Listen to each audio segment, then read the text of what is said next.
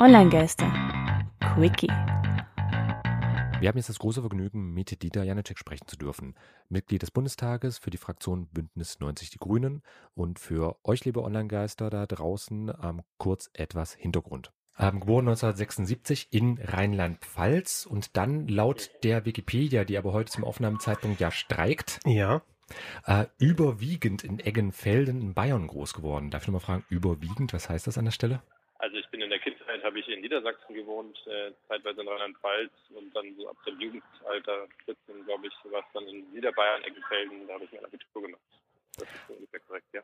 Ah ja, okay, also auch so ein bisschen mit rumgekommen und ähm, wir haben ja heute das Schwerpunktthema Brexit, wollen da auch gerne mit dir sprechen und da nur mal kurz gefragt, ähm, hast du da eigentlich persönliche Beziehungen zu Großbritannien, sei es jetzt familiär oder sonst wie bedingt? Also ich habe jetzt keine familiären Beziehungen, aber ich bin natürlich sehr interessiert an dem Land, war auch schon regelmäßig dort und äh, gut Popkultur, äh, Reisen selber, äh, da sind meine Kontakte und meine Beziehungen zu dem Land, also bin ich ein glühender Europäer. Also das ist mein Kontext zu Großbritannien, ja. Okay, alles klar. Ähm, ansonsten noch ein bisschen für Hintergrund. Du bist Mitglied in der Enquete-Kommission Künstliche Intelligenz, Sprecher für Digitalwirtschaft und digitale Transformation und Obmann im Ausschuss Digitale Agenda. Ich hoffe, das ist soweit richtig recherchiert worden. Genau, und noch Mitglied im Wirtschaftsausschuss bin ich auch noch. Äh, eine Sache vergessen wir immer. Hm. Ist nicht so mit Online-Themen zusammen. Ähm, aber gerade Sprecher für Digitalwirtschaft passt ja eigentlich perfekt mit rein, gerade auch Thema Digitaltransformation, denn das ist bei uns ja ähm, einfach das Schwerpunktthema dieses Mal. Äh, die Online-Geister selbst Ja. beschäftigen sich ja immer mit eben netzpolitischen und generell Netzthemen. Ähm, und der Brexit ist natürlich auch ein Thema im Internet. Insofern würde äh, uns am Anfang erstmal interessieren, welche Agenda verfolgt eigentlich der Bund äh, an der Stelle im Umgang mit dem, ich sag mal dann, britischen Internet nach dem Brexit? Also gibt es da überhaupt irgendwas? Also wie seid ihr da bislang aufgestellt?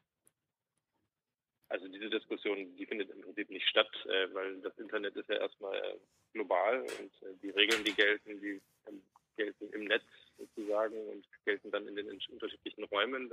Der Binnenmarkt natürlich der Europäischen Union, der ist dann in Großbritannien außer Kraft gesetzt. Und das ist das, das Problem, was wir haben werden, wenn es zum Beispiel zu einem harten Brexit kommt. Dann werden eine ganze Reihe von Regeln, die momentan in der Europäischen Union gelten, in Großbritannien nicht mehr gelten umgekehrt. Und ähm, wir hoffen ja alle, das zu vermeiden noch durch einen Vertrag, der das äh, eben überführt. Aber ehrlich gesagt, das kann keiner mehr vorhersagen. Wenn es zu einem Hard Brexit kommt, dann ist erstmal Chaos. Möglicherweise dann auch in Bereichen von E-Commerce, äh, Zoll etc. Ja. Also ge- gerade was das Thema Handel angeht und der läuft mal übers Netz, das wird dann Folgen haben. Da vielleicht auch gleich als Anmerkung, heute Aufnahmezeitpunkt 21. März mit Informationsstand natürlich zu heute. Gegebenenfalls ergänzen wir dann noch äh, in der fertigen Sendung ein paar Sachen, aber nur das für den Hintergrund. Ähm, mich würde natürlich selbst interessieren, ich bin halt auch selbst in der Digitalwirtschaft unterwegs, habe äh, eine Internetagentur, bin auch als Datenschutzbeauftragter oder Data Protection Officer im englischsprachigen Raum äh, mit unterwegs. Und da ist natürlich auch dieser Punkt ähm, für mich wiederum sehr, sehr wichtig, weil ich da auch schon ein paar Kunden hatte, die auf mich zugekommen sind. Ähm, beim Brexit würde ja auch beim harten Brexit ähm, dann Großbritannien halt als unsicheres Drittland wahrscheinlich plötzlich gelten. Äh, und das ist natürlich dann auch durchaus äh, für Internetwirtschaft, du bist ja eben auch Sprecher für Digitalwirtschaft, ein durchaus großes Thema. Und du hast jetzt gerade schon gesagt, es findet im Grunde aktuell auf äh, Bundesebene da erstmal keine Diskussion statt. Also das Thema ist erstmal nicht weiter präsent. So schauen wir mal, was die Briten machen oder wie ist da die Einstellung? Ja gut, es ist schwierig, sich darauf vorzubereiten, weil wenn es zu einem Hard Brexit kommt, dann gelten einfach erstmal unterschiedliche Rechtsräume. Momentan ist ja Großbritannien im europäischen Rechtsraum. Und in dem Moment, wo Großbritannien ausscheidet ohne Vertrag, äh, ist es sozusagen wie Brasilien. Ja? Dann haben wir einen Drittstatus. Und auch Brasilien kann mit äh, Deutschland Handel treiben, nach den geltenden Regelungen, die da sind. Aber das würde sich dann verändern. Also man würde sich sozusagen dann an die WTO-Kriterien halten. Und erstmal wahrscheinlich sogar erstmal testen müssen, was passiert, weil keiner kennt so ein Szenario bisher, was passiert, wenn ein Land komplett aus dem Rechtsrahmen ausscheidet und noch gar keinen neuen geschaffen hat. Den gibt es ja noch gar nicht. Gibt es- Problem sein. ja.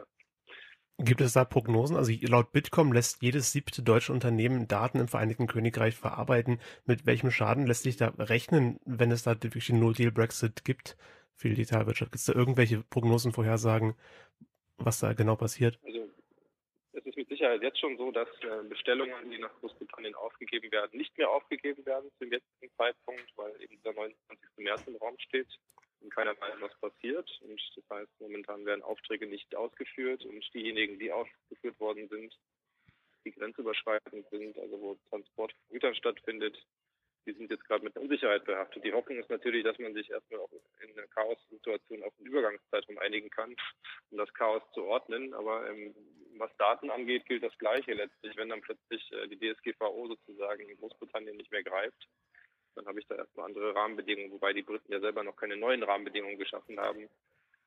Die Frage wird dann sein, ob das Land Großbritannien selber erklärt, dass es sich äh, annähert an die Rahmenbedingungen der Europäischen Union mit eigenen Verordnungen. Aber da sind wir noch ganz weit weg. Das wissen wir zum jetzigen Zeitpunkt nicht, weil die Briten schlicht selbst gar nicht wissen, äh, ihre eigene Zukunft aussieht. Das ist ja das ganze Dilemma.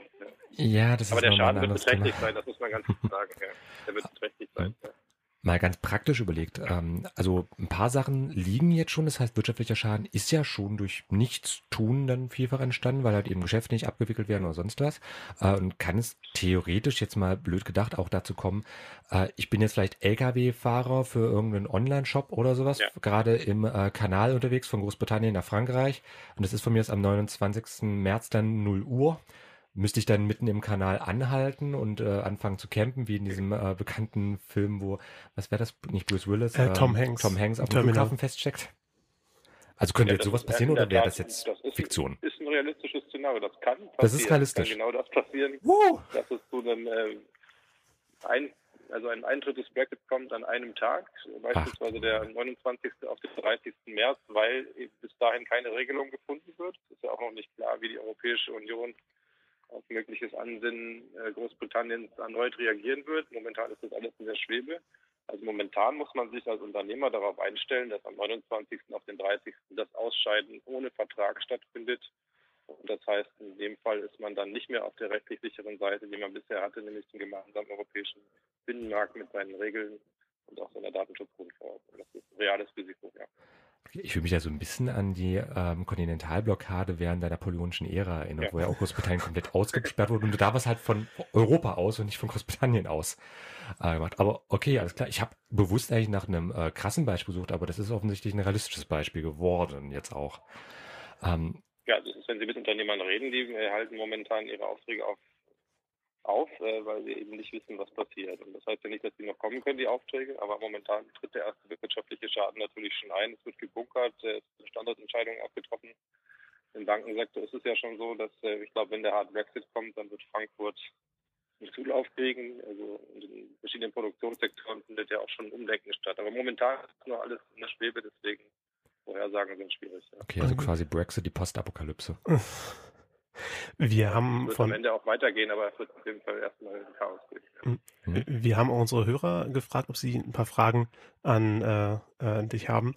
Und äh, Leonard äh, Crossley äh, fragt sich, wie wirkt sich denn der Brexit auf die aktuelle Debatte um Upload-Filter, also Artikel 13 und alles, was damit zusammenhängt, aus?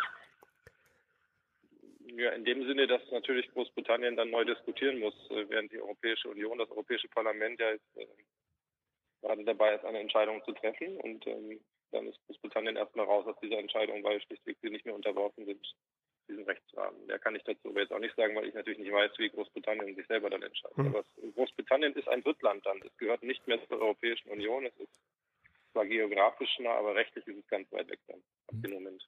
Da hake ich aber noch mal kurz nach. Ähm, hat jetzt äh, Brexit sich auf äh, diese ganze Urheberrechtsdebatten Sache überhaupt gar nicht jetzt ausgewirkt, also auch äh, nicht was so ähm, vielleicht Diskussionen angeht, sei es jetzt eben auf Bundes- oder von mir aus Europaebene. Ich meine, am Ende Austausch gibt es ja immer auch zwischen den Kollegen in der Politik. Ähm, aber ist das so überhaupt kein Thema? Ja, momentan sind ja formal die Briten noch Teil der Europäischen Union und Ja, sind in den Gremien Woche. ja noch da. Genau, aber sie haben sich insofern nicht mehr sehr stark eingebracht, weil sie ja in dem Bewusstsein äh, jetzt dabei sind, dass sie bald rausgehen. Ähm, klar, eine britische Position, eine starke britische Position in der Frage wäre interessant gewesen, aber die ist nicht mehr in der Form formuliert worden. Also was jetzt gerade formuliert wird im Europäischen Parlament, das findet ja schon weitgehend ohne das Parlament statt.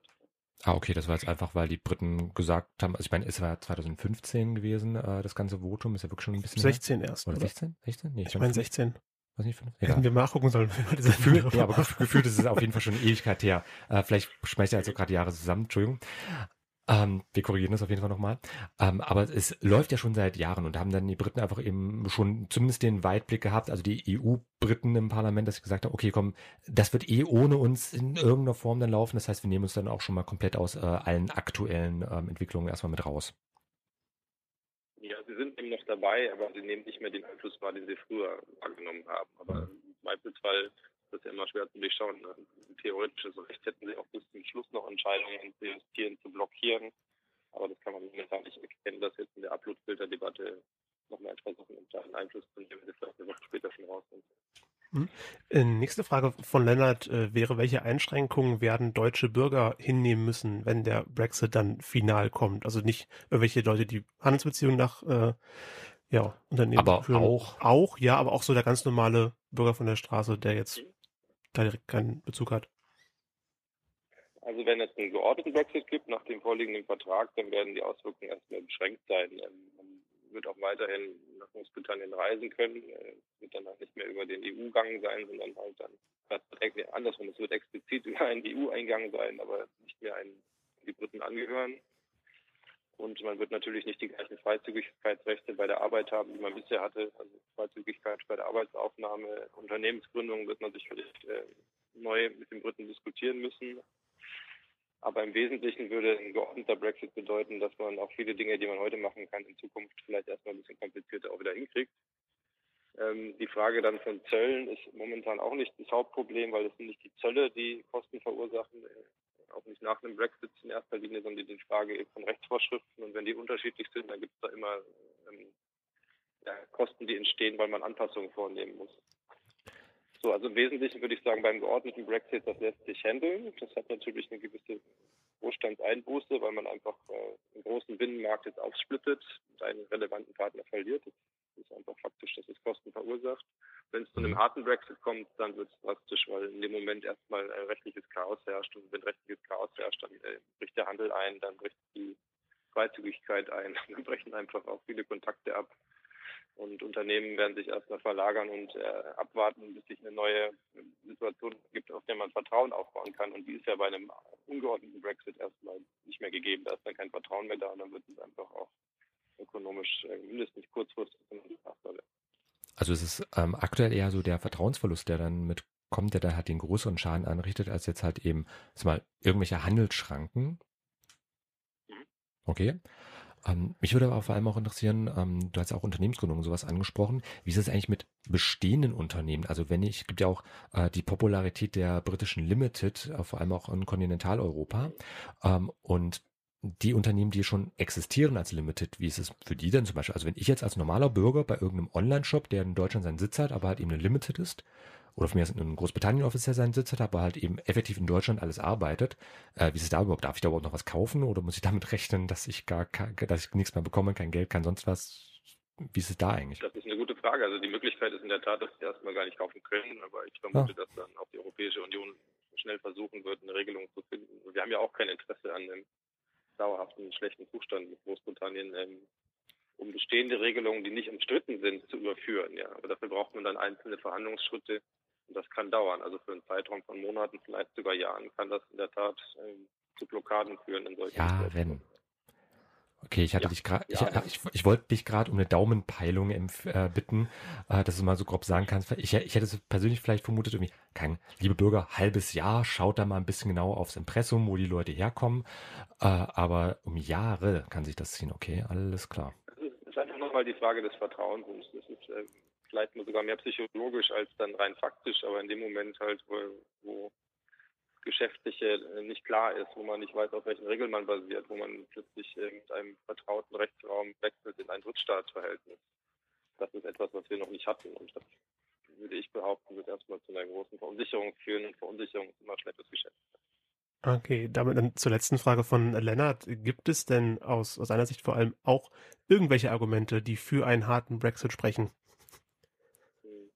Nee, aber es gibt natürlich okay. aus Sicht der Brexiteers, der Hard Brexiteers, die Argumentation, dass äh, sozusagen nur mit einem harten Brexit Großbritannien sich vollständig lösen kann von der Europäischen Union. Und die, der Deal, der jetzt äh, mit May vereinbart wurde, dass der sozusagen Großbritannien nicht in die Freiheit entlässt, das ist eine Argumentation, die ist da.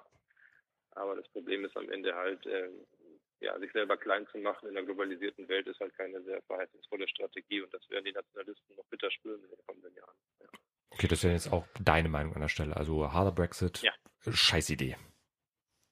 Ist eine scheiß Idee und am Ende führt halt dazu, dass äh, Großbritannien äh, die, Frage der Ausrichtung des Landes kann natürlich sein, dass sie versuchen werden, über Steuerdumping äh, niedrigere Standards kompetitiv zu sein mit der Europäischen Union, also sozusagen Unternehmen auch abzuwerben.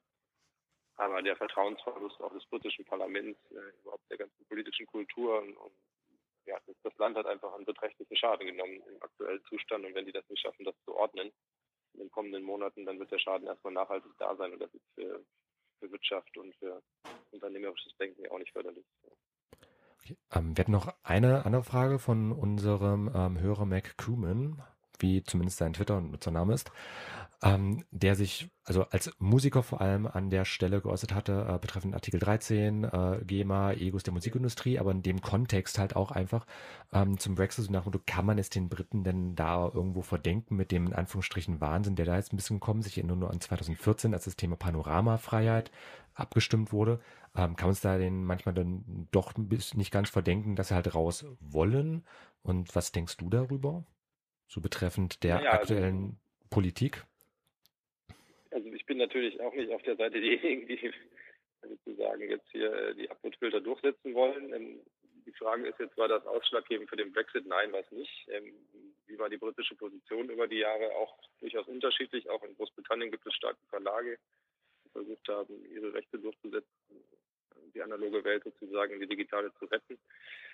Insofern eben ja, also ich kann natürlich nicht sagen, dass in der EU immer alles äh, nicht lobbygetrieben abläuft. Das ist ein komplexes Gebilde, aber es ist das Beste, was wir haben. Und am Ende müssen wir was daraus machen, was gut ist. Und äh, die Uploadfilter-Debatte, die ist jetzt erstmal für den Brexit nicht maßgeblich gewesen in keinster Weise. Aber am Ende, gut, wenn jetzt die, EU die Uploadfilter beschließt und die Briten gehen raus, dann haben sie die erstmal möglicherweise nicht. Das heißt aber nicht, dass es nicht dort auch eine ähnliche Debatte geben wird und könnte in den nächsten Wochen und Monaten. Ja. Wunderbar. Dann vielen Dank für das Gespräch. Das waren alle Fragen, äh, die wir hatten. Genau. Dieter Janicek, Mitglied des Deutschen Bundestages, Bündnis 90 Die Grünen. Genau, Mitglied Dank, mehrerer Ausschüsse, unter anderem ja. Expert für Digitalwirtschaft. Vielen, vielen Dank, dass wir äh, mit sprechen konnten. Ähm, heute ist ja auch große Abstimmungsrunde, Plenarsitzung und alles. Also insofern nochmal, nochmal vielen Dank ja. äh, dafür, dass du die Zeit genommen hast. Vielen Dank auch, ja. Und dann schönen Tag euch, ne? Ja, ja. weiter viel Vergnügen mit Bundestag. Okay. Ciao. Ciao.